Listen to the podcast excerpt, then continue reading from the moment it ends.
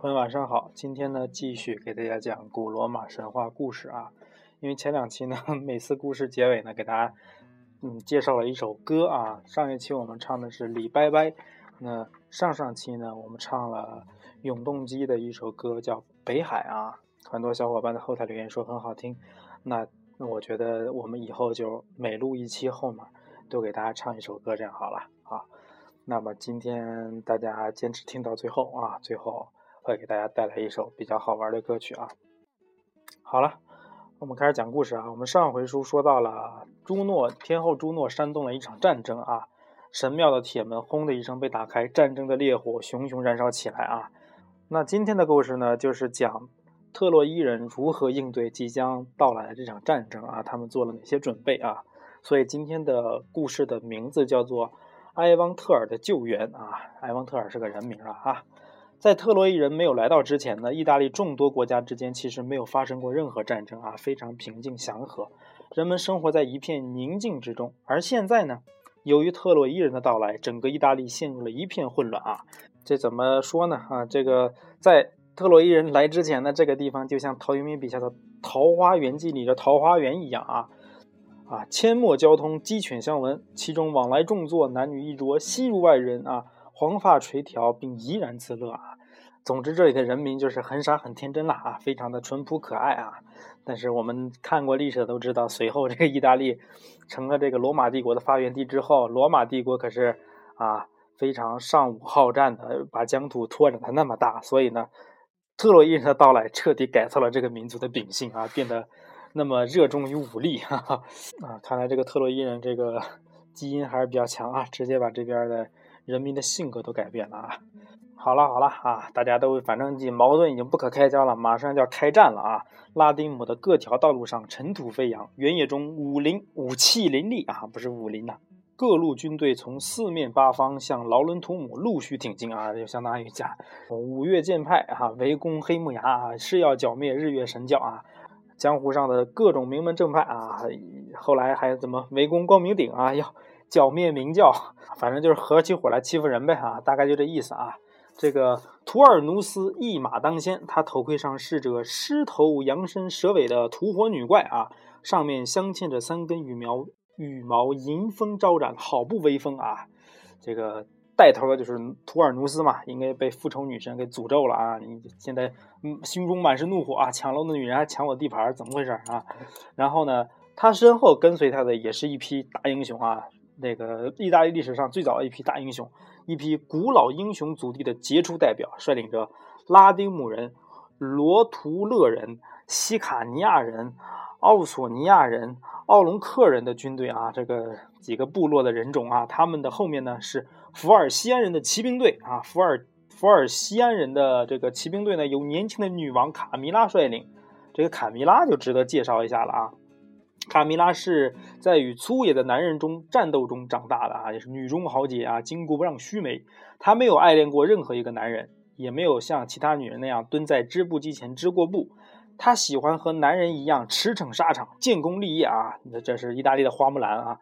此时的卡米拉呢腰间佩戴着硬弓和箭袋啊，手上高旗长矛，他的威风一点不比男人逊色啊啊！总之呢，这些率军来攻打特洛伊人的，全都是意大利这个本地的一时之选啊，这个名门豪杰都来了啊。那意大利那边搞了这么大场面，那那个特洛伊人现在干嘛呢？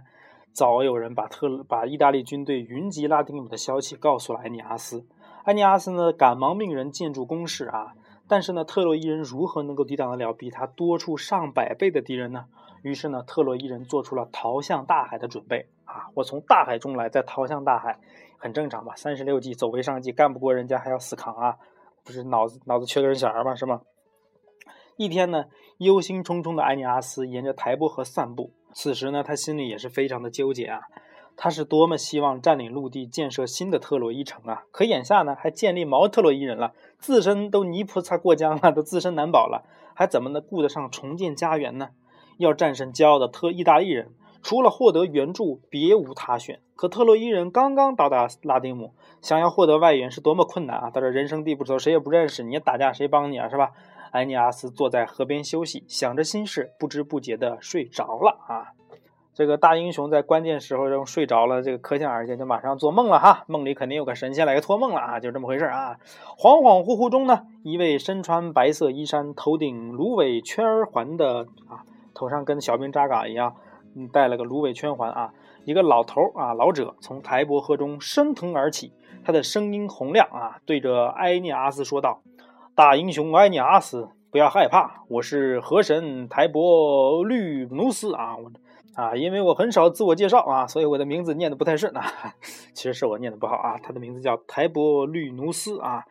朱庇特已经给你安排好了将来，所以你大可不必为意大利的进攻而烦恼。你一会儿呢，沿着台伯河向前走，在一丛橡树林中会发现一只大母猪啊，它它生下了三十只小猪。那里将是三十年后你儿子阿斯卡尼俄斯建立罗马之母。阿尔巴城的地方啊，这个地方就是建立首都罗马之前的代理首都啊，暂定首都阿尔巴城啊。那么另外呢，你把小猪和母猪呢也不要浪费嘛，把母猪和小猪啊寄献给朱诺，以平息他对你的仇恨啊。啊，送朱诺三十一只猪，挺好玩哈。你骂我是大母猪吗？啥意思啊？这是猪到底是出的好主意还是孬点子呀？好了，那个不不考虑这个事情了啊。河神接着说啊。你们接着往前走，一直走到一块山地为止。那里是帕朗图姆城，是亚加迪亚人移居的地方。他们的国王呢叫埃旺特尔啊。这个主人公终于出现了啊！埃旺特尔，埃旺特尔会帮助你们的。另外呢，图斯克人与拉丁人有不共戴天之仇，你也将从他们手上获得援助啊。台伯律乌努斯说完就不见了啊。河神这个来无影去无踪啊，悄悄的把这个。呃，锦囊给你之后啊，他就不见了啊，完成使命了啊。这个埃尼阿斯一觉醒来之后呢，按照河神的指示往前走，果然在一棵树底下发现了一窝野猪。把这些猪寄献给朱诺之后呢，埃涅阿斯赶忙回到营地，把神的预个预示对大家说了啊。然后他挑选了两艘大船，两艘船啊，率领一部分人沿着台伯河向前航行啊。我要是这个天后朱诺收到这个大母猪之后，估计也不会平息怒火。你啥意思啊？送我一头母猪，骂谁呢？骂我是母猪啊？还生了一窝小猪，啥意思？我对你的仇恨岂是用猪肉就能收买的吗？是吧？这个时候呢，埃尼阿斯正在大大河上航行啊。夏天的台伯河像是一面镜子，沿途的绿树丛林给台伯河增添了不少神韵。特洛伊人的船只在台伯河上航行了一天一夜后呢，远处耸立在山坡的城堡终于出现了啊！城堡出现了，马上就要见到我们的国王埃旺特尔了，今天的主人公是吧？这一天呢，亚加迪亚国王埃旺特尔和他的儿子帕拉斯正忙碌着给赫丘利准备年祭啊！赫丘利我们知道大力神嘛啊是吧？很有厉害，很厉害，很有威望啊！亚加迪亚人呢聚集在祭坛前，正要献祭时，突然有人大喊道。看呐，一对陌生人正沿着台伯河向我们驶来。他们是送来战争的吗？听说拉丁姆上空已经战云密布了。啊，这个听说隔壁村正在打仗啊，这怎么又打到我们这儿来了？哈，怎么回事？大家朝台伯河望去，不由得警戒起来。尊敬的亚加迪亚人，我们是特洛伊人，意大利人正准备用明晃晃的武器杀死我们。可怜的特洛伊人遭受了特洛伊城的毁灭，如今又面临着巨大灾难，所以在神的指引下，我们特来向亚加迪亚求救啊，求援啊！埃尼阿斯高举着象征和平的橄榄枝，站在船头，向城堡里问话的守卫高声喊道：“啊，守卫肯定要问啊，嗯，直雕扑而谁喝啊？你到底是哪来的？从哪干干嘛的？是吧？”这个埃尼阿斯就这么办，如此这么办啊？就跟他描述了一下，我们是受神的旨意。而且我们不是来打仗的，我们是来求援的，是吧？神的旨意当然就是朱庇特的旨意了，是吧？那个是由河神传达的啊啊！对了，说这个河神呢，这个台伯律俄斯因为帮助了特洛伊人呢，后来呢，这个埃尼阿斯搭上意大利新国王后呢，对台伯河十分眷顾啊，于是呢，台伯河也成了意大利的母亲河啊。这里有一段小小的典故啊，给大家补充一下，是吧？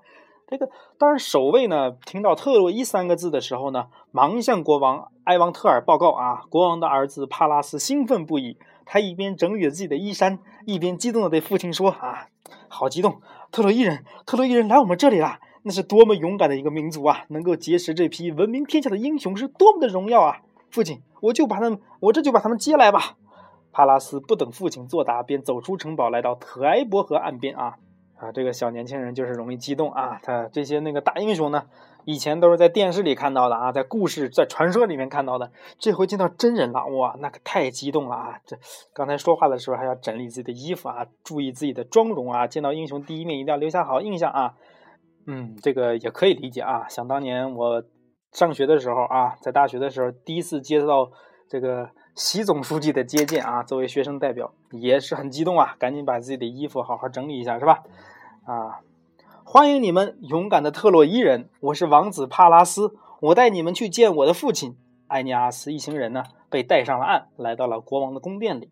国王埃王特尔的宫殿很简陋啊，因为这个。亚加迪亚人呢是乡野牧民啊，他们并没有什么珍贵的宝珍宝啊，这里所以这里的宫殿呢也像茅草房一样啊啊，非洲酋长的部落啊，大概就是那个意思啊。城里的居民的住所更不用说了啊，要多简单有多简单啊，就差俩棍儿支个茅茅茅房顶了，这支一把伞啊，就就跟是一棵树一样就住下来了是吧？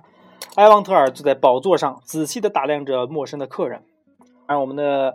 埃尼阿斯啊，毕竟是见识多啊，这个也很有礼数啊。埃旺特尔国王，我是安卡塞斯的儿子埃尼阿斯，带领特洛伊人在神的指引下来到了意大利，但意大利人呢，却像对待仇敌一样对待我们，我们势孤力单，难以和他们抗衡，不得不来求助友好的亚加迪亚人啊。埃尼阿斯向埃旺特尔陈述着自己的意图。这个亚加迪亚人呢，怎么说呢？虽然比较穷，但特别耿直，特别仗义啊。这国王就发话了。哎妈！尊敬的特洛伊人呐，你的名字我可不陌生啊。当我还是一名年轻武士的时候啊，你的父亲啊，还有那个普利阿摩斯都曾经路过我们这个这旮瘩啊，亚加迪亚啊。特洛伊人呐，人人都是英雄啊。我是怀着无比崇敬的敬呃敬畏的心情来迎接他们的啊。当然，我更不能忘记你的父亲安卡塞斯了啊！那老家伙真行啊！因为他临别的时候呢，曾经把他的利剑呐赠给了我，他还送给我一件精致的战袍啊，还有一个金佩头啊。你们那个这个特洛伊人是有钱的啊，什么都送我金的啊。现在呢，这些都由我儿子帕拉斯保管啊。那受人一点恩惠，我一定会报答的，这都是我们这个亚加迪亚人的这个风俗啊。为了报答你们呢，我多希望和你们一起作战。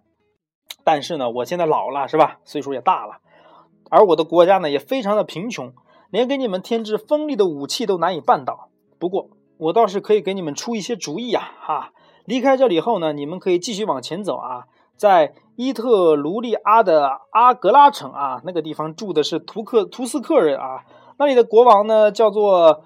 莫测提沃斯前不久被居民们驱逐了啊，但是这个驱逐的国王呢，却在图尔努斯那里得到了友好的款待啊，就相当于这个我们周朝的时候国人暴动啊，把这个国王这国王特别恶心啊，这个做人也不太好啊，人品不太好，就被呃首都的居民们给暴动给撵走了啊，但是在图尔努斯呢那边啊，却怎么着？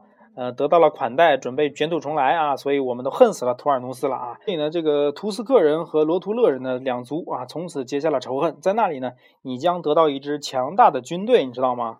哦，原来是出了个主意啊！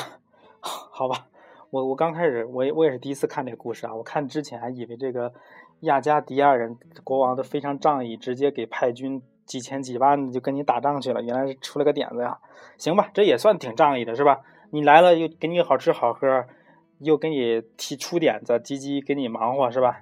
也行也行，也挺仗义的啊。这个这个埃旺特尔的救援，行了行了啊，够意思了啊。离开了埃旺特尔的宫殿呢，特洛伊人走进了亚加迪亚人为他们处置住布置的住所啊，美美的进入了梦乡啊。行，这这初次出访其实还有一些成果的啊。这个埃旺特尔国王最起码给了一些帮助啊，给了你一个线索，去去哪儿找到更强大的军队啊。我估计最后埃旺特尔他不会这么抠的啊，肯定会出点兵，出点那个武器，帮你一块儿去打仗啊。好了，今天的故事呢就到这里了啊，接下来故事具就具具体。该怎么发展啊？还有这个战争如何走向啊？请听下回分解啊！好了啊，今天故事就到这儿了啊！对对对，刚才说讲完故事之后要唱首歌啊，那这首歌呢也是我今天早上刚听的啊，也就是现学现卖给大家推荐一下这首歌。这首歌的名字叫《孙大圣》啊，但是这个“圣”呢是盛夏的“盛”，就有点调侃的意味啊。大家也知道这个不会是一个歌颂英雄的，它应该是歌颂一个 maybe maybe is the loser，OK。呃，可能是一个失败者啊，其实我们现在讲了好多好多这种罗马神话的故事，我们知道很多大英雄啊，每个人都是闪闪发光的人啊，都千百年后了，依大家依然在传颂着他们的故事啊，他们的辉煌事迹啊。但其实我们日常生活中的我们自己呢，其实每个人都很平凡，对不对？不可能，很多人可能一辈子都不会活在一个故事当中，一更更何更何况是一个传奇了，甚至都不会得到机会登上舞台去让别人认识自己。同样的年年龄呢，这些大英雄可能早已功成名就、名扬千古啦。那我们这些人可能三十岁的时候还在非常苦逼的活着，为了车贷啊、房贷而纠结啊。好了，那废话也不多讲了，那就给大家唱一下这首歌吧。这首歌的名字叫做《孙大圣》啊。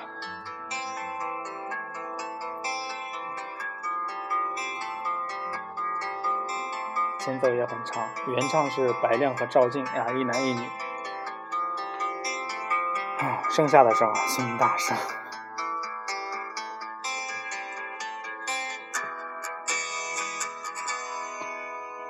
从小你就想当一个盖世英雄，逢人便说长大后要大闹天宫，可长大后却发现自己是那么平庸。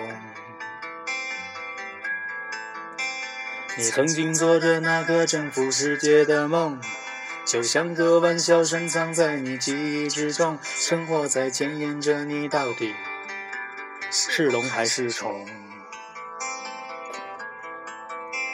你没有学会七十二变的神通，也没有学会满嘴鬼话的武功，你总是很难挤出一个恰当的笑容。你三十岁的内心总还波涛汹涌，可说出的话却是那样言不由衷。听他们谈起梦想，你努力做哑装聋。你是别人口中碌碌碌无为的孙大圣，你是掉进人堆也找不见的孙大圣。的爱人等着开着宝马去娶她，你多想在那高楼山下有一个家。你也曾想过周游世界劈柴喂马，你期待中的摇钱树会生根发芽。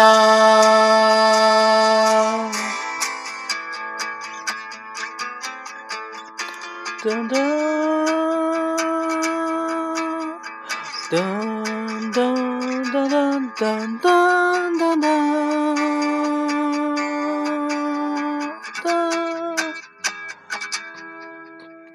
你没有学会七十二变的神通，也没有学会满嘴鬼话的武功，你总是很难挤出一个恰当的笑容。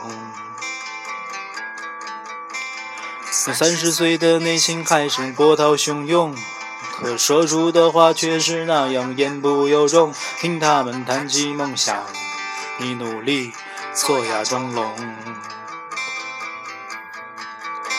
是别人口中碌碌无为的孙大圣，你是掉进人堆也找不见的孙大圣。你的爱人等你开着宝马去娶她，你多想在那高栏山下有一个家。你也曾想过周游世界劈柴喂马，你期待中的摇钱树会生根发芽。你抱起那把落满了尘土的吉他，你想起从前和你同甘共苦的他。你说过要把世界打得满地找牙，你却张着嘴巴，流着眼泪，说不出话。